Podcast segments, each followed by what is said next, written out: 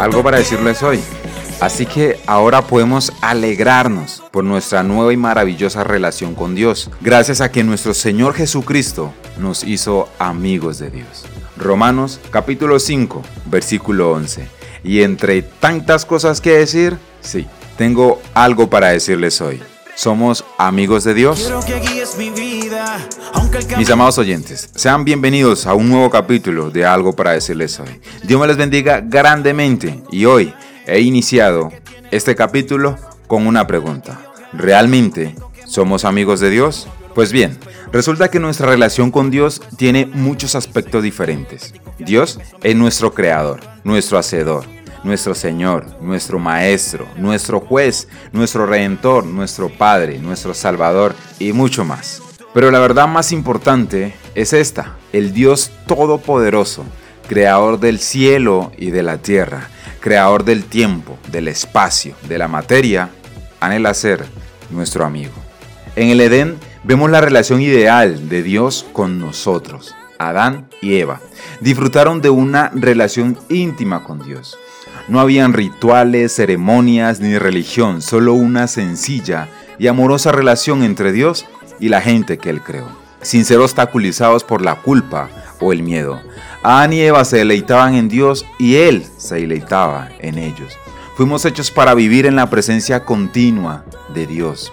Pero después de la caída, el pecado, esa relación ideal se perdió.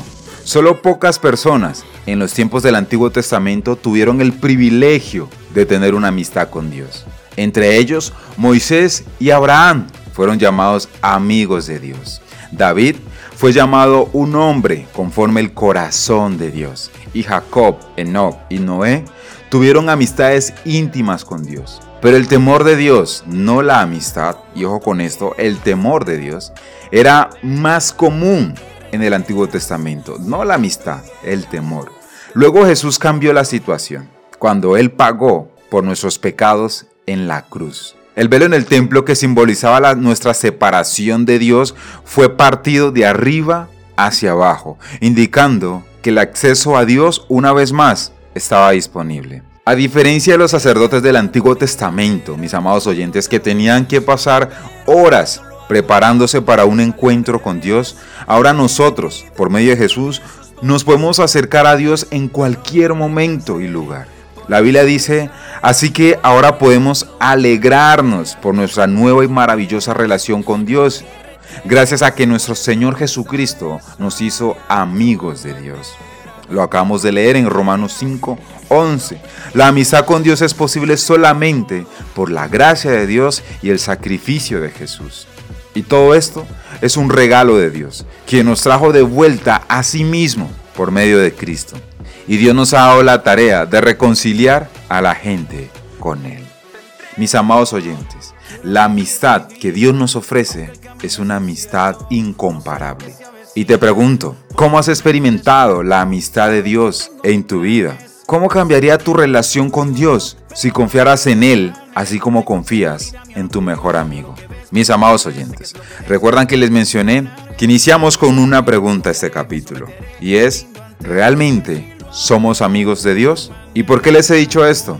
Porque Dios para nosotros es un amigo por excelencia y nosotros para Dios somos ese amigo por excelencia.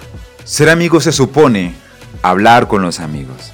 Debemos vivir un diálogo permanente con Dios hablándole acerca de nosotros y de nuestras situaciones. A su vez, debemos presentarle nuestro amigo a los demás amigos. Espero que me comprenda. Ser amigo supone tratar de agradar a nuestros amigos. Debemos agradar a Dios porque Él hace lo posible por agradarnos. Ser amigo se supone tener un compromiso con nuestros amigos, en las buenas y en las malas. Muchas veces las dificultades hacen que perdamos el compromiso con Dios. Debemos saber que si Dios está con nosotros, nadie puede estar en contra de nosotros. La vida no solo es trabajo y productividad, sino también es disfrutar del amor que Dios nos da.